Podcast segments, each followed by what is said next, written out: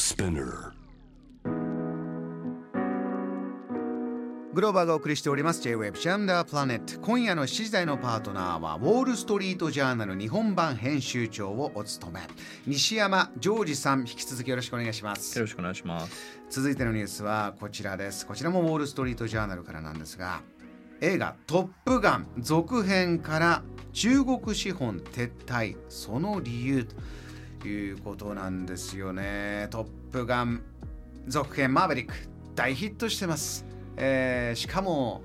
まあこの J 部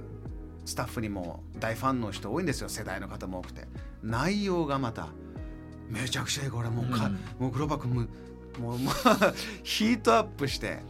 ファンは大変喜んでるという続編なんですがそこの裏側にある政治的なトピック、はい。何でしょうか、そうですね。あの非常に私の周りでも好評でう、ん、全世界的にもそのもうすでに9億ドルの興行収入を得てるという大ヒットなんですが。大ヒットですよ。そうですね。ジョージさんももちろん「トップガン」世代といえば世代ですよ全ねくそうですね。でこういう映画っていうのは映画館で見てまた そ面白いというう。ビッグスクリーンで見ないと。ねえ。はい。はい。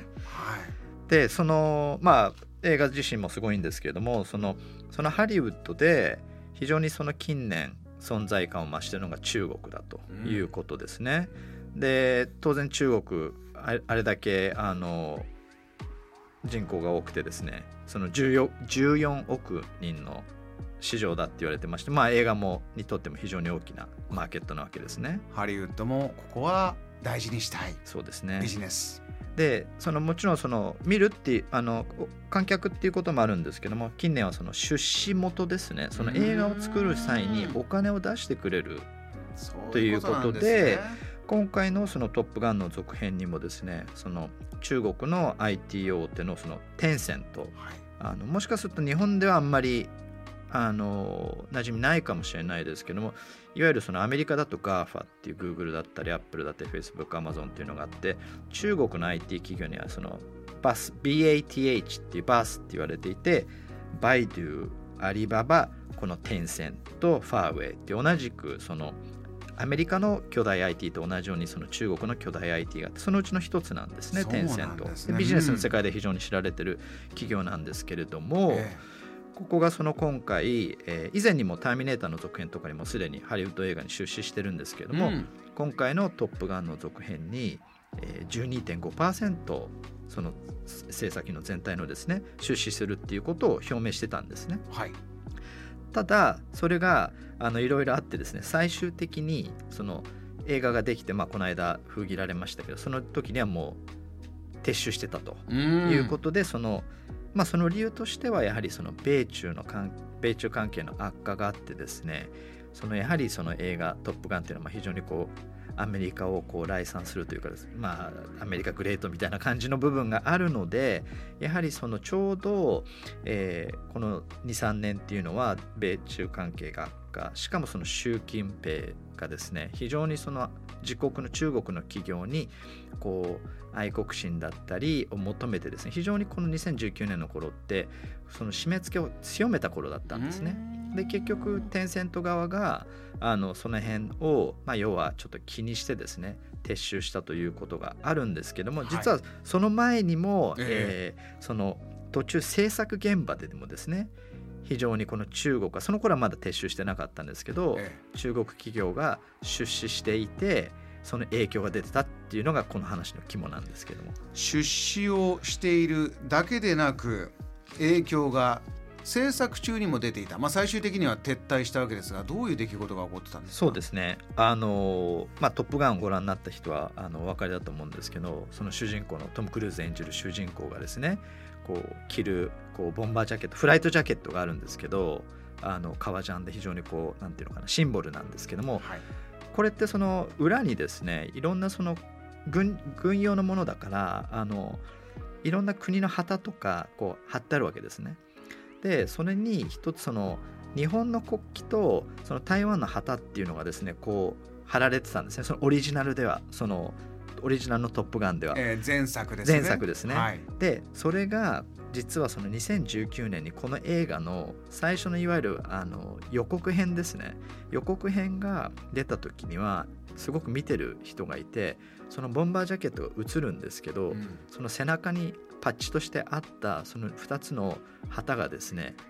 消えてたというかその日本と台湾の旗がぼやけてたんですね。日本の日の丸でもなかったし台湾の旗もなくなってただ真っ赤になってたかっていうので要はこれおかしいじゃないかと。アメリカでもそういうちょっと保守系のメディアがそれこそ中国の出資に屈してコンテンツまで変えたのかっていう話題になったんですね。でいろいろ取材してみると、この出資していたテンセントの、えー、人間がですねやはりその中国でこの映画をもし見せるのであれば、うん、その当然台湾の旗がですね中国の映画で出るわけにはいかないですし日本ともその米日中関係もあまり好ましくないということで中国のそのいわゆる検閲を通るためにはない方がいいっていうこうまあアドバイスをしてですねそれを受け入れて辞めたっていうことがあったんですねですからまあ出資してちょっとそういう影響があって最終的にはその出資をやめたんですけどもそのいかにその中国がですねハリウッドで影響をこう及ぼしてきているかっていうことの、まあ、一つの象徴的な出来事かと思うんですよね。ジョージさん制作の途中で、えー、制作サイド映画作ってる側は一度は、まあ、それを受け入れてそういった方が、まあ、今いいであろうという流れがこれが以前と違うところかなと思いますよね。最終的にはまあ撤退したわけですがやはり中国の意向そのマーケットを大事にしてそちらに合わせていく、えアメリカで作るものがというのはあのジョージさんスポーツも大好きですけど以前あのバスケットボール NBA で大変な問題になりました、ねえー、中国側への批判が出た時にじゃあ中国サイドじゃあもう放映権から何からうち引き上げるよと言ったら NBA サイドが大変、まあ、紛糾しましてスーパースターレブロン・ジェームスまで出てきていややはりちょっと、行き過ぎたことを言ったとこちらに非があったというようなことを言ってアメリカ国内でまたそれが問題になっててああいう状況は今も例えば映画界もそうですが他にもいろいろ続いてるんですか？そうですねあのまああのちょっとそこはすごく今微妙な時期というかやはりここまで米中関係が悪化してそのアメリカの消費者、まあ、アメリカの国民ですよね一般国民の間にも中国に対して非常にこうまあネガティブな、えー、印象を、まあ、圧倒的に持ってるわけですね。あの8割ぐらいが非常にこうアメリカにとってのライバル的じゃないかっていうあの世論調査がある中でアメリカのマーケットを見るとそこまで中国に対してその感情が悪化してると今言われたようなことをその中国がと要するに天秤にかけるわけですよね。でもここまで悪くなってくるとやっぱりアメリカの方を見た方がいいんじゃないかって思う企業だったり経営者もいるかと思うんですけど一方でさっき言ったようにその14億ですよね中国は、はい、14億のその消費者がいるマーケットっていうのはこれは無視できないんでやっぱりこの引き続きビジネス経営者っていうのはこれを天秤にかけてどっちを取るかっていうのを見ていかなきゃいけないんじゃないですかね。JAM The Planet